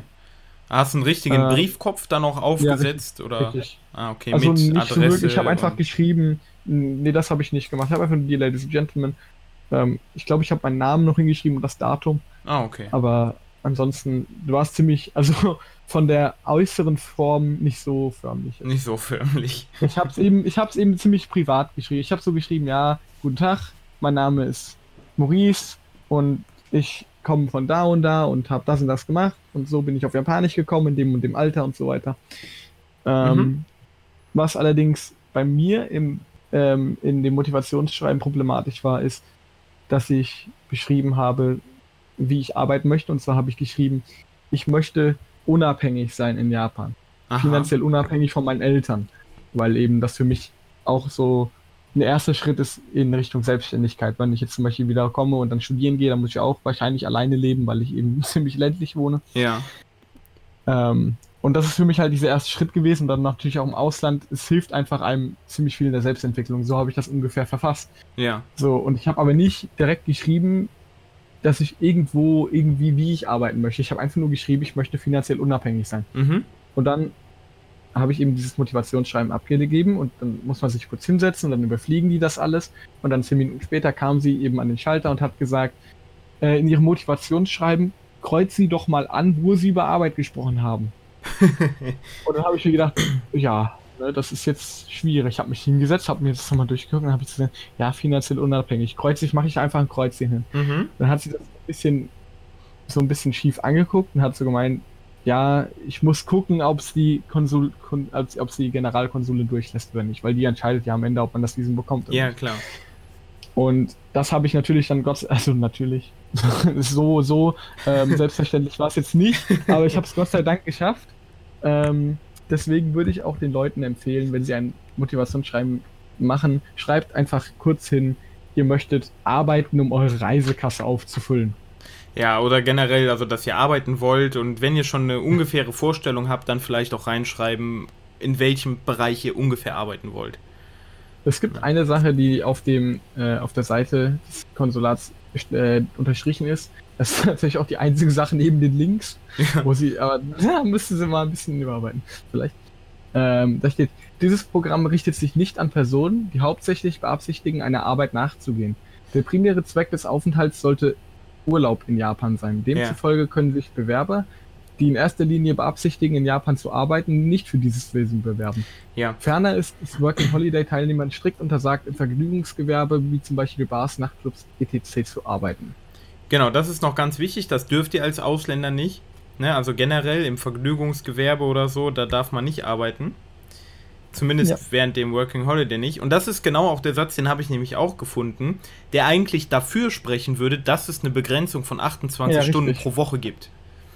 Ne, weil die wollen hm. nämlich eben, dass mit durch das Working Holiday jetzt dann nicht irgendwie billige Arbeitskräfte in Japan gefunden werden und dass vor allem auch nicht japanische Firmen hingehen und sagen, ach, der hat Working Holiday, ja, den können wir jetzt ein Jahr mal richtig ausnutzen. Ausbeuten, ja. Da holen wir jetzt jede Überstunde raus, die wir rausholen können, sondern die wollen eben ne, da ein bisschen gegenwirken und wollen sagen, das soll vor allem da sein, um die Kultur- und Völkerverständigung zu fördern und dass man auch ein bisschen was von Japan sieht und sich mit den Leuten auseinandersetzt.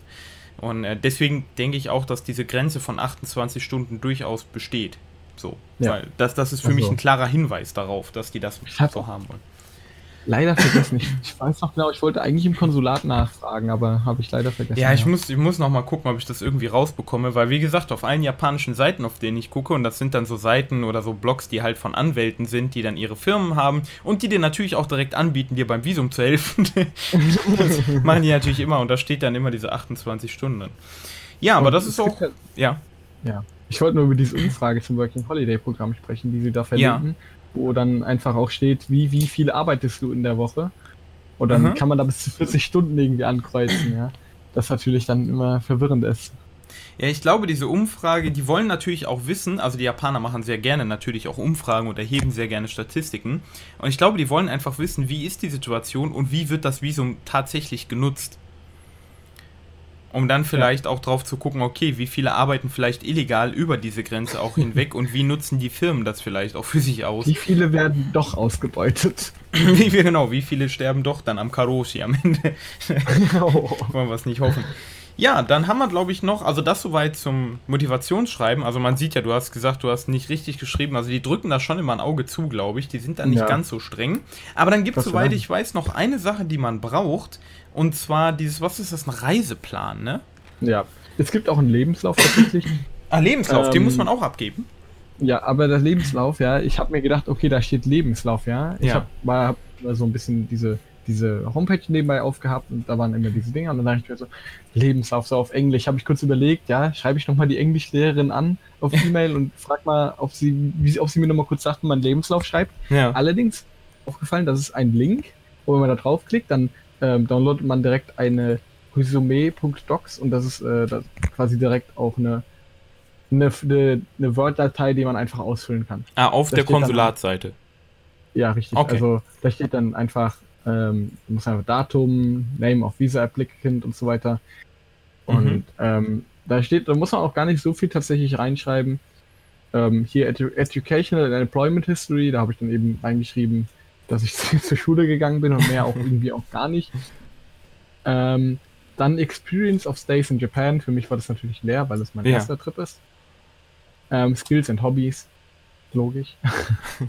Und dann ganz unten, if you, äh, if your employment in Japan has been arranged, please fill out the following. Und dann, ja, bei mir Okay. muss ich das auch weglassen, weil ich hatte ja noch keinen Employer. Das heißt, es ist ziemlich, ziemlich wenig Ziemlich tatsächlich leer. zum Ausfüllen. Und das ist auch, glaube ich, wird gar nicht so hart. Also da gibt es, glaube ich, nicht so viel zu bemängeln, wenn man das irgendwie ausfüllt, weil da gibt es ja einfach nicht so viel. Ja, der Reiseplan hattest du eben noch. Genau, aber das ist auch interessant zu wissen. Also auch da, wenn Ja. man nicht so viele Informationen hat, wenn man nicht alles ankreuzen kann oder ausfüllen kann, ist das auch nicht so schlimm. Ja, genau, dann der Reiseplan. Was hast du denn da reingeschrieben? Ist genauso wie der Lebenslauf auch eine Verlinkung auf der Seite. Dann Ja. kriegt man wieder eine Word-Datei. Ähm, ja, da muss man einfach nur eingeben seinen Namen und dann ungefähr in welcher Präfektur oder ähm, City man quasi ähm, bleiben will und dann ein Outline der Activities. Genau, was, was Ähm, hast du denn da gemacht beim Outline der ja. Activities?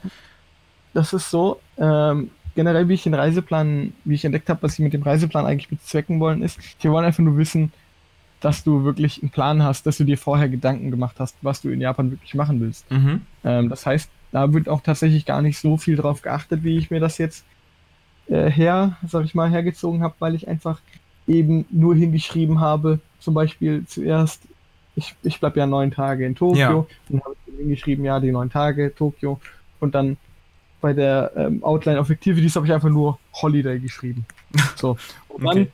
unten drunter Osaka, da ich, ich, also mein Plan ist zwar jetzt erstmal in Osaka für den Rest, für, für das restliche Jahr zu bleiben, aber kann natürlich auch sein, dass ich sage, gegen Ende der Reise gehe ich nochmal nach Nagano, gucke mir die Berge ein bisschen an. Ja, ja, klar. ich chill in Fukuoka noch ein bisschen am Strand oder so. ähm, also das muss man tatsächlich nicht da reinschreiben, weil gut, logischerweise, wenn man sich, wenn man die Entscheidung erst in Japan trifft, dann kann man das ja auch schlecht abgeben. Ja, klar. Ähm, dann habe ich, glaube ich, bei, äh, äh, bei Activities einfach nur hingeschrieben in Osaka Work. Äh, work und also wirklich Work, Travel, Komma, Ja. Learning. Und das hat anscheinend auch funktioniert. Okay, also, Also, die wollen nur sehen, dass du einen Plan hast. Ah, guck mal, hier unten habe ich ja tatsächlich Reiseplan.pdf. Hier, ich habe ja meinem, auf meinem Desktop unten rechts dafür reserviert. Hier. Also ja, tatsächlich. Ich habe hingeschrieben einfach nur ähm, Tokio, Travel und dann unten drunter Osaka, Travel, Work. Und das hat funktioniert. Okay, also ich denke mal, die wollen wirklich nur sehen, dass du einen ungefähren Plan hast, was Ja. du so machen willst. Die wissen natürlich auch, dass man das ja noch nicht direkt weiß, wenn man dann in Ja, Japan natürlich. landet. Okay, das war, glaube ich, aber dann auch soweit alles, ne, was man braucht, um dieses Visum zu beantragen. Ja, ähm, es gibt vielleicht noch eine Sache, die man ähm, wissen sollte zum Visum. Ähm, das Visum ist ja ein Jahr gültig. Mhm. Das heißt zwar auch nicht, dass man ein Jahr da bleiben muss. Wenn man früher abreisen will, kann man einfach natürlich sich einfach einen Rückflug, Rückflug buchen und einfach abfliegen. Die, musst, man muss sich ja, glaube ich, nicht abmelden. Nee, das Mhm, muss man. Also du musst dich beim Einwohnermeldeamt, also man muss sich in Japan mit dem Visum beim Einwohnermeldeamt anmelden und dann muss ich natürlich auch wieder abmelden, wenn du gehst. Aber klar. Also die interessiert das jetzt nicht, dass du weniger als ein Jahr da geblieben Nee, bist. das ist denen egal. Ich meine, ich mein, das, ist ja, das ist ja nicht so wie ein Gefängnis, wo du sagst so, Du bleibst musst jetzt ein ein Jahr. Jahr, hier. ähm, und dann gibt es noch einen Zeitraum, der ganz interessant ist. Ähm, wenn man das Visum ähm, beantragt, hat man ein Jahr Zeit, um abzureisen.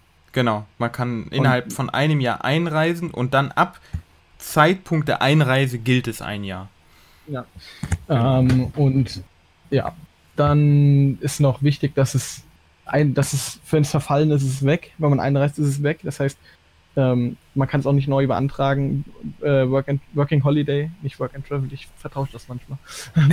Working Holiday ist wirklich eine einmalige Sache. Genau. Ähm, und auch wichtig ist, ich äh, habe ja gehört, die, die, deine Zuschauer sind ja schon ein bisschen älter, die meisten. Ähm, leider ist das Mindestalter, äh, das maximale Alter, sorry, auch ach, äh, 30 Jahre. Also wenn man jetzt 31 ist, dann leider. Also Ja, genau, man muss mit sich 30 den Antrag stellen. Du kannst Ja, theoretisch richtig. Mit 31 dann einreisen, aber du musst halt mit 30 zum Zeitpunkt der Antragstellung musst du 30 sein, glaube ich, maximal. Und natürlich, man muss mindestens 18 Jahre alt sein. Klar, das auch. mindestens Aber man sollte vielleicht Jahre. noch dazu sagen, mit 18 ist man in Japan noch nicht volljährig. Das stimmt. Man ist in Japan erst mit 20 volljährig. Das heißt, wenn ihr 18 oder 19 seid, dürft ihr theoretisch gesehen keinen Alkohol in Japan trinken und kaufen. Und wenn ihr das überprüft, also meistens, ne, man sieht als Ausländer immer ein bisschen älter aus oder die Japaner schätzen einen älter ein, als man ist. Und naja, wenn ihr Glück habt, verkaufen die euch den Alkohol dann oder so, aber die Polizei sollte euch jetzt draußen nicht irgendwie mit Alkohol erwischen. Generell Alkohol draußen in Japan trinken macht man sowieso nicht. Das ist nicht immer so eine gute Idee und gerade als Ausländer dann, wenn die feststellen, dass man jünger ist, dann keine Ahnung, was die dann machen. Also da kann sein, dass die einen ausweisen im schlimmsten Fall. Ja. Das, das möchte man ja auch nicht, ne? Genau, und soweit ich weiß, muss man, also kann man frühestens drei Monate vor Abflug das Visum beantragen. Ähm, nee, also ein Jahr vor Abflug schon. Weil man. Nee, nee, ja du, also beantra beantragen. Ach so, weil hier steht. Man hat Visum. ja ein Jahr lang Zeit. Wo steht denn das? Ich habe ja, das Visum sollte rechtzeitig innerhalb der zwölf Monate. Ah, zwölf Monate bin ich blöd, nicht zwölf Wochen, ja, zwölf Monate. Genau, ja. ja, okay. Also ein Jahr vorher kann man das beantragen, stimmt. Richtig. Aber ich meine, das macht ja. natürlich nicht so viel Sinn, weil du brauchst ja mindestens das Hinflugticket. Richtig. Und, und äh, ja. Naja, das ist ja dann. Also, ich habe es zwei Monate vor Abflug beantragt. Ja. Ja, doch, ja das reicht auch vollkommen. Wie lange haben die bei dir gebraucht, als vor Antragstellung, ähm, bis du das dann abholen konntest? Ähm, eine Woche, ich weiß gar nicht. Ja, ich glaube eine Woche oder zwei. Das und dann kriegt man halt eine E-Mail in der man halt gesagt bekommt, ja, du kannst das jetzt abholen. Das ist natürlich jetzt auch wieder für Leute, die in, äh, in den neuen Bundesländern wohnen, in Berlin, dann weiß was ich, macht eine Woche Urlaub in Berlin, sonst müsst ihr zweimal hinfahren, hoffentlich auch scheint. Aber man muss das persönlich abholen und persönlich in Auftrag geben. Genau. Glaube ich zumindest. Ich weiß nicht, ob man es mit einer Vollmacht abholen lassen kann. Da bin das, ich mir auch nicht sicher. Aber man sollte es im Idealfall schon persönlich machen. Also bei in den Düsseldorf brauchen die auch meistens eine Woche, maximal zwei. Beziehungsweise, ich bin mir gar nicht sicher, aber ich habe mal irgendwas gelesen von Expressgebühren. Ja, da habe ich auch mal was von gelesen. Also im Notfall, aber ich bin mir nicht sicher, ob das bei allen Visa funktioniert. Ja. Aber das naja. könnte man im Notfall auch nachfragen dann, ne, was es kosten würde, ob das schneller geht oder so. Was man auch dazu sagen muss, mein Visa war komplett kostenlos. Ja, das stimmt. Ich weiß bei dir war, aber. Das ist auch nicht selbstverständlich. Also Deutschland und Japan haben da irgendwie ein gutes Abkommen, dass die Visa kostenlos sind. Auch wenn du in Japan, also auch wenn die Japaner einen Working Holiday für Deutschland beantragen, das ist auch kostenlos. Ja. Das geht auch. Ja, dann und hätte ich noch, ja. ich wollte nur sagen, worauf ich hier hingewiesen wurde. Ja. Ähm, wenn man jetzt zum Beispiel in Japan ist und man hat noch, man, man ist jetzt, was ist, ein bisschen wohlhabender und sagt sich, ja, ähm, ein bisschen Deutschland nach einem halben Jahr würde mir auch gefallen. So, ich würde jetzt nochmal nach einem halben Jahr eine Woche in Deutschland sein und dann wieder zurückgehen mhm. und mein ähm, Auslandsjahr weitermachen. Das geht, das geht tatsächlich. Ähm, dafür muss man dann aber dann ein Permit of Re-Entry sich beschaffen. Ja. Ähm, wie genau das funktioniert, weiß ich nicht. Ich habe es auch nicht vor. Das aber, muss man am ähm, Flughafen, da musst du so ein Formular ausfüllen. Ja. Und es gibt aber natürlich auch, wenn man, also es ist nicht nur für Deutschland natürlich, man kann auch sagen, ja, ich möchte jetzt eine Woche nach Korea oder so dann geht das natürlich auch. Genau, da muss man halt so ein Wisch ausfüllen, sage ich mal, so ein Formular. Und das muss man aber auf jeden Fall machen, weil sonst, wie du schon sagtest, bei ja, der Wiedereinreise gibt es sonst Probleme. Ja. Das, das muss man ausfüllen. Genau. Ja, dann wäre jetzt noch eine Frage, die ich habe. Was musstest du oder musst du jetzt noch in Deutschland machen? Also Ach, in ja. Deutschland Krankenversicherung, wie sieht das da aus? Musst du dich abmelden beim Einwohnermeldeamt oder? Also für mich war das jetzt natürlich so, da ich noch bei meinen Eltern wohne und mhm. das 20. Lebensjahr noch nicht erreicht habe, zwar bald, aber noch nicht, äh, ja. äh, bin ich noch über meine, ähm, also bin ich noch versichert über meine, richtig, und da hat man, da ruft man dann natürlich auch an, vor allem weil ich die Schule beendet habe, wie läuft das weiter, ja. dass ich mich selbst, bei mir zum Beispiel, ich weiß jetzt zwar nicht, welche Krankenkasse meine Eltern benutzen, äh, ich bin bis zum 25. Lebensjahr auf meine Eltern versichert. Okay. Äh, ich weiß jetzt nicht, das kann sich natürlich unterscheiden, aber sollte ihr am besten einfach mal anrufen und dann das abklären. Ja, das ist eine extrem wichtige Sache. Also Krankenversicherung auf jeden Fall abklären, weil wenn ihr da einen Fehler macht, dann kann das sehr teuer werden. Ja. Okay, so, das ähm, heißt, du bist noch in der deutschen Krankenversicherung während dem Auslandsjahr dann jetzt, das ist kein Problem. Äh, abmelden muss ich mich nicht, glaube ich. Also Okay. ich habe noch nichts davon gehört so. Ja. Ich habe auch noch nicht von Leuten, also von allen Leuten, die, von denen ich jetzt so Erfahrungsberichte selbst eingesammelt habe. Mhm. Die haben sich, soweit ich weiß, auch nicht abgemeldet. Ja, ich denke einfach mal. Wenn nicht, meine Mutter hat ja immer eine Vollmacht von mir liegen. Ich weiß zwar nicht, ob die das mit einer Vollmacht machen kann, aber Doch, das müsst ihr die können. Das ist auch wichtig, eine Vollmacht irgendwie eurer Mutter, eurem Vater oder einer Person eures Vertrauens auf jeden Fall eine Vollmacht zu hinterlassen, damit, falls irgendwas in Deutschland sein sollte, damit ihr jemanden vor Ort habt, der das für euch regeln kann. bei meiner Bank zum Beispiel muss ich das nochmal separat abregeln mit einer Vollmacht. Also Ja. am besten, wenn ihr jetzt zum Beispiel hier eine Bank habt. Ähm, Bank ist auch eine ganz lustige Sache. Ähm, auf jeden Fall eine Kreditkarte zulegen, wenn ihr noch keine habt. Weil Ja. wenn im Ausland kann man eben nicht mit einer Bankkarte oder ich, an manchen geht's irgendwie, habe ich gehört schon, aber eine Bankkarte, eine deutsche Bankkarte ist jetzt nicht an jedem japanischen Automaten angenommen. Also Ja, immer eine Kreditkarte. Da kann ich euch, also ich bin bei der Deutschen Bank und bei der Deutschen Bank kann ich mit der EC-Karte der Deutschen Bank auch in Japan beim 7-Eleven abheben. Hm. Das Ja. geht. Aber das hängt Ich immer von der Bank ab. Aber generell, wenn ihr irgendwie ein Problem mit einem ATM habt, kann ich euch die ATMs im 7-Eleven empfehlen, weil die gehen eigentlich mit jeder Bankkarte. Ja, Und ich habe jetzt, Mhm. ich habe zum Beispiel jetzt, ähm, äh, ich bin bei der Volksbank und habe mir da eine Kreditkarte geholt und die habe ich halt auch zum Beispiel gebraucht, um zum Beispiel die Flüge zu buchen jetzt. Oder ähm, ich habe ja einen Flug nochmal von ähm, von Tokio nach Osaka und um den zu buchen, das geht dann gar nicht mit PayPal. Da musste ich dann komplett mit Kreditkarte bezahlen. Äh, Das war dann natürlich gut, dass ich die hatte. Also generell, sag ich mal, zu Zahlen im Ausland würde ich die Kreditkarte. Ja, das ist schon auf jeden Fall sinnvoll, eine Kreditkarte zu beantragen und die dann auch zu haben. Und das ist, je nachdem, welche Kreditkarte man hat, auch wesentlich billiger dann in Japan damit zu bezahlen, weil man sich teilweise die Überweisungsgebühren spart. Ja, und dann noch ähm, eine Sache, die ich in Deutschland abgeregelt habe, die Mhm. natürlich jetzt keine Voraussetzung ist, aber etwas, was man im Selbstinteresse immer, ab, immer tun sollte, ist sich zu informieren, was braucht man als Impfung. Da hast du ja mal ein Video Ja. dazu gemacht. Das stimmt. Ähm, Gibt es ja die japanische Enzephalitis zum Beispiel. Habe ich mit meinem Arzt drüber gesprochen, der meinte, das ist jetzt nur in den ländlichen Gebieten, beziehungsweise auf Hokkaido und so weiter, ähm, wirklich ein Problem, also ein Problem ist auch ein Ja, Anführungszeichen. vor, vor weil- Hokkaido jetzt eher nicht, aber hat der Hokkaido also, es hat, gesagt. also hat sie gemeint, das ist eine Frau, sie hat gemeint, das wäre Hokkaido, ja. Ja, so Und Hokkaido ist, ist eigentlich, also ich hatte das ja auch mal recherchiert, auch für das Ja. Video. Und Hokkaido ist seit, ich glaube, 40 Jahren kein einziger Fall mehr bekannt oder so. Sondern so, es ja. ist eher in Richtung Süden Japans. Je tropischer es wird, desto mehr könnte das ein Problem sein irgendwie. Oder hat sie Okinawa gesagt? Ich weiß gar nicht mehr. Okinawa, Aber genau, irgendwas- Okinawa und so, Taiwan, wenn du dann da runter gehst. Aber wie Ja, du schon Fall. sagst, ja. Die Krankheit ist halt eben jetzt nicht wirklich. Ich habe mich nicht dagegen impfen lassen, weil das eben auch eine, eine Multi-Impfung ist. Also man muss irgendwie, ich glaube, ähm, in einem Abstand von zwei Wochen dreimal wiederkommen oder so. Genau, du musst ihn mehr öfter impfen lassen und äh, dann, ja, das ist ein bisschen, da habe ich dann auch gesagt, nee, mache ich nicht, weil wie du auch schon sagst, es wird eher empfohlen, wenn man in ländlichen Gebieten dann irgendwie wohnt. Also für die Leute, die zum Beispiel so einen Farming irgendwas machen auf dem Bauernhof, denen Ja. würde ich das dann schon empfehlen. Ne? Also ist halt auch, es ist halt aber auch eine Krankheit, die sehr, sehr selten Genau. Oder wie war das irgendwie? Ja, ich fünf hab auch- Todesfälle im Jahr oder so. Genau, ganz wenig Todesfälle und äh, viele, die gestochen werden, also es wird über eine Mücke übertragen und Leute, die dann gestochen werden. Da gibt es einige auch, die die Krankheit dann haben, aber der Körper bildet irgendwie sofort, sofort Antikörper, sodass die Krankheit gar nicht ausbricht. Und nur bei ganz wenigen bricht sie dann aus. Wenn sie ausgebrochen ist, hat man zwar eine Chance von 50% zu sterben. Oder irgendwie sowas war das. Ist natürlich nicht so toll.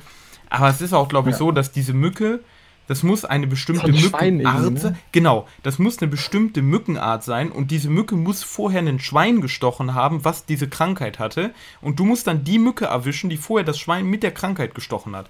Und das ist natürlich auch, da musst du natürlich extrem Pech haben, um diese Mücke zu erwischen. Wenn Ja. du auf dem Bauernhof lebst, klar, ist die Chance extrem hoch. Aber wenn man jetzt hier in Osaka in der Also Stadt wohnt oder so, hoch. Ja. wo du keine wirkliche Landwirtschaft hast oder so, dann ist das eigentlich eh egal. Ja, und ähm, genau, Hepatitis A bis Omega gefühlt, ich weiß nicht, irgendwie A bis Z oder so, habe ich mir impfen lassen. Das war so eine Multi-Impfung, die Ja. hat mich zum Beispiel jetzt irgendwie 56 Euro gekostet, hat aber die Krankenkasse erstattet. Also Ja, das ja, das war das Einzige, was mir gefehlt hat als 19-jähriger Jugendliche. Und ich Ja. habe eigentlich alle deutschen Impfungen, die vorgeschrieben sind. Also solltet ihr nicht viel mehr als ich auch brauchen. Genau, also da ist Japan eigentlich relativ sicher, sage ich mal, was Ja. sowas angeht. Da braucht man also für einen Urlaub eigentlich im Grunde schon mal gar nicht. Da muss man sich nicht impfen lassen. Aber das würde ich im Notfall auch immer mit dem Arzt natürlich abklären. Wir sind ja keine Fachmediziner hier. Ja, das stimmt. Deswegen sowas im Notfall immer mit dem Arzt abklären, mal nachfragen. Ne, was glauben Sie, brauche ich da irgendeine Impfung, einen Impfpass mal zeigen? Das ist immer ganz wichtig. Ja, das war soweit alles, was du in Deutschland dann jetzt noch gemacht hast oder machen musst. Ja. Korrekt. Ja, ich glaube, dann haben wir soweit auch über alles gesprochen, was ich mir jetzt so aufgeschrieben hatte. Wir haben über die Wohnung, ja, meine ich, auch gesprochen. Wie machst du das mit dem Ja. Handy? Das wäre noch eine interessante Ach Frage. so, genau. Ähm, es gibt jetzt über die ID Global, also das ist die, mein Online-Makler quasi, über den ich mir die Wohnung rausgesucht hatte. Ähm, der bietet äh, japanische SIM-Karten an, ohne Aha. Garantie, also ohne, ohne wie man die für einen bürgt und ähm, ohne, ähm, ohne Achtung, welche Handysorte, welche Handyart. Ja. Das ist, weil da hattest du ja mal was gesagt, dass man, ich weiß nicht, ob du das mir privat erzählt hast oder in einem Video, dass man mit ähm, quasi, wenn die japanischen Handys müssen ja alle diese, diese Töne machen, wegen den, wegen den Spannern und so. Genau. Und ähm, dass eben deutsche Handys, bei denen kann man das ja ausstellen. Und dass die dann keine SIM-Karten bekommen würden mit, ähm, mit Telefonnummer. Ja, die das, ID Global- genau, das hatte Ja. ich, das hatte ich mal gelesen, aber wir waren ja jetzt da und Mayu hatte ja ein, ein Handy, was sie in Deutschland gekauft hat und wollte das eventuell hier benutzen.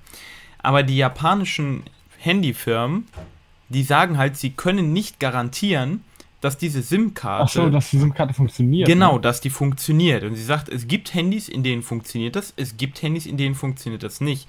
Wenn ihr nur Internet haben wollt auf eurem Handy, ist das kein Problem. Diese SIM-Karten funktionieren immer. Aber wenn ihr eine Telefonnummer in Japan haben wollt, was natürlich auch schon jetzt in deinem Fall eventuell ganz sinnvoll wäre, wenn man Working. Holiday macht, ne, weil man halt eben ja eine Wohnung haben muss, man braucht einen Job und da muss man in Japan immer eine Telefonnummer angeben, weil die sehr wichtig ist. Dann braucht man natürlich der auch Postbank glaube ich schon, oder? Hm? Postbank nicht auch? Weil man braucht. Ja klar, wenn du ein Bankkonto eröffnest, brauchst du auch Mhm. eine, eine Und Handynummer Fall. Postbank, du brauchst halt irgendwie ein lokales Konto, auf das die deinen Lohn überweisen können. Genau, und Postbank ist halt die Bank, in, ja, bei der du als Ausländer eigentlich immer eine Kon ein Konto bekommst. Bei anderen Banken Mhm. ist das immer schwieriger, die wollen erst, dass du ein halbes Jahr in Japan lebst und dann ein entsprechendes Visum hast. Dann kannst du ein Bankkonto eröffnen, bei denen Postbank geht eigentlich immer. Das heißt, du hast jetzt da über deinen Makler bekommst du eine SIM-Karte mit Telefonnummer. Ja, aber das muss ich halt extra bezahlen. Wie viel Das sind, kostet das äh, ungefähr?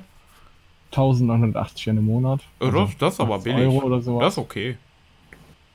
Das ist okay, finde ich. Ja, also Und wenn ihr eine Ja. SIM-Karte mit Telefonnummer dabei dann gibt, das ist echt eine gute Geschichte. Weil da hat man Ja. sonst in Japan Probleme, weil die ganzen Handyverträge auch zwei Jahre gehen, das Working Holiday Visum aber nur ein Jahr geht und dann bekommt man halt auch keinen wirklichen Handyvertrag. Beziehungsweise doch, Moment. Ich glaube, doch, das. Doch, doch, warte. Der hat uns das erzählt, nämlich, dass wenn du ein Visum länger als drei Monate hast, bekommst du den Handyvertrag, aber du musst ihn halt nach einem Jahr kündigen und das kostet dann wieder ungefähr so 100 Euro, den Vertrag überhaupt zu kündigen. Stimmt, so war das. So war das. okay. Also das geht schon. Ah, gut. Im Notfall geht das schon. Aber man bezahlt mehr als die, weiß ich nicht, ungefähr 2000 Yen, die du da jetzt bezahlen würdest. Das auf jeden Fall. Ja, ich, ich denke mal, ich kann ganz zufrieden sein. Ja. Ich denke aber ansonsten habe ich, glaube ich, alles gefragt, was so wichtig ist. Ich hoffe, die Leute konnten einen Eindruck davon bekommen, wie du dich informiert hast, wo du dich informiert hast und ähm, vor allem auch, wie man das Visum bekommt, was man alles machen muss. Das sind wir sehr detailliert, würde ich sagen, durchgegangen. Gibt es noch Ich irgendwas, wo du sagen würdest, da muss man drauf achten oder das würdest Ja, du den Leuten gerne gerade. mitgeben?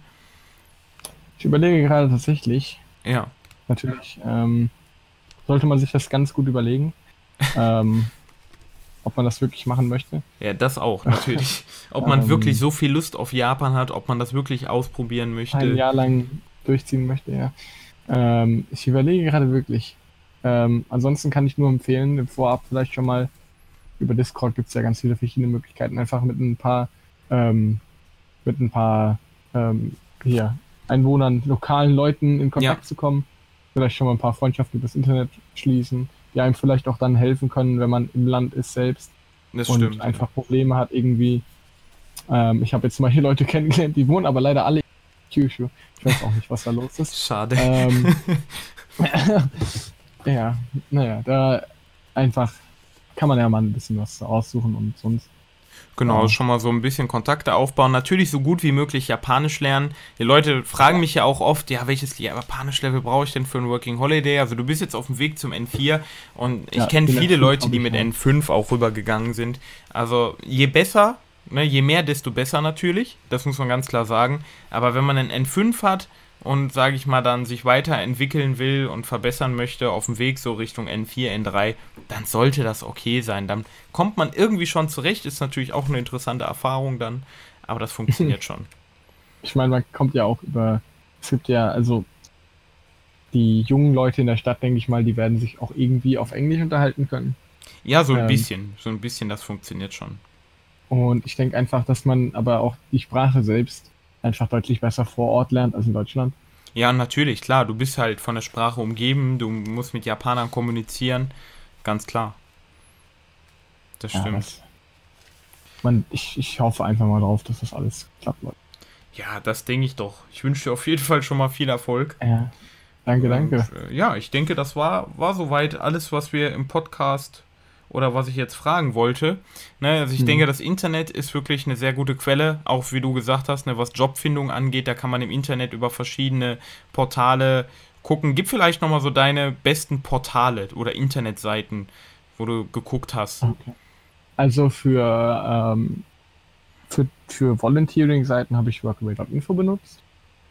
Für mhm. meine ähm, Wohnung zuerst ähm, Gaijin-Pod und dann über eben Gaijin-Pod habe ich DID Global gefunden. Die sind meiner Meinung nach ziemlich okay, was jetzt ähm, die, die, also auch nur lokal in Kansai bzw. Osaka muss man natürlich bedenken. DID Global macht da ziemlich gute Angebote für Ausländer. Also gut, ist zwar ein bisschen teuer für die, für die Quadratmeteranzahl, die die da stellen, aber dafür wollen die halt auch nichts haben, außer ihre Versicherungsgebühr von ja. einer Monatsrente, äh, einer Monatsrente. Eine Monatsrente. Ja, ich hatte gerade Rent. Bist schon Kopf. so alt. Dann, ja, eine Monat, so ein, ein, hier, verdammt. Miete, Miete, genau. Eine Miete muss man im Voraus zahlen, die kann man sich aber am Ende wieder abholen. Okay. Ja, und ansonsten wollen die keine Agency-Fees irgendwie haben und so. Mhm. Und die haben auch schon die, die Strom und Gas mit drin und bei manchen sogar Internet, aber das ist aber, dann sind die teuren Wohnungen meistens.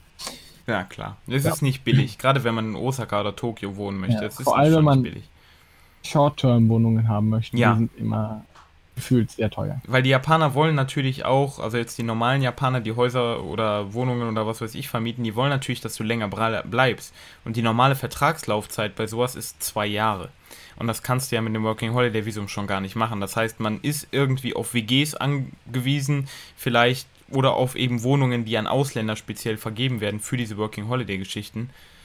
Ja, weil ein normaler Japaner, wenn er nicht gerade begeistert ist von Ausländern und du den gut kennst, dann wirst du da kaum jemanden finden, der dir eine Wohnung gibt für ein Jahr. Ja, also.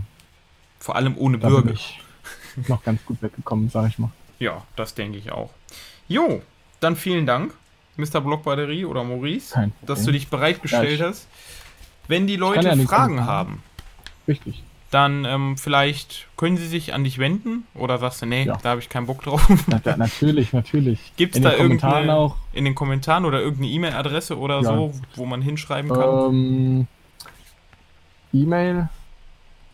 Ah, E-Mail. Ich benutze meine E-Mail ziemlich privat, deswegen eher nicht ja, E-Mail, aber Discord ähm, geht natürlich immer. Da bin ich auf dem Discord von, von hier, Nihongo, Nihongo hier, Discord. genau bin ich ja Admin, da kann man mich sehen, da bin ich ganz oben in der Liste und ich bin irgendwie immer online, von daher. Ansonsten schreib sie vielleicht in die Kommentare unter dem YouTube-Video hier, also für die Leute, die es auf Spotify hören oder so, geht mal auf den YouTube-Kanal Nihongo. Da könnt ihr dann in den Kommentaren mal schauen. Da kannst du ja vielleicht irgendwie mal einen Post dann schreiben, hier bin ich oder so. Ich gucke einfach mal in den nächsten Also vom Upload-Datum her dann den, den Tag danach und dann den Tag danach, vielleicht für die nächsten drei, vier Tage rein und beantworte immer ein paar Fragen, wenn es welche gibt. Genau, das wäre auch noch interessant. Dann würde ich sagen, sehen wir uns vielleicht in ein paar Monaten nochmal zu einem Podcast ja. wieder, wo wir dann darüber sprechen, ob das alles so gut funktioniert hat, wie du dir vorgestellt hast und ob die Internetseiten, die du verwendet hast, ob die auch gut waren. Und ja, ob du eine hoffen. Wohnung gefunden hast, ob du einen Job gefunden hast oder ob du irgendwo weinend auf der Straße sitzt. Keine Ahnung. ja, das ist eigentlich abends immer irgendwo in, was weiß ich, Tenodi und wird immer ver verprügelt oder genau, so. Genau, wirst verprügelt oder so und sagst, ich möchte wieder nach Hause. genau, ja, in diesem Sinne, vielen Dank.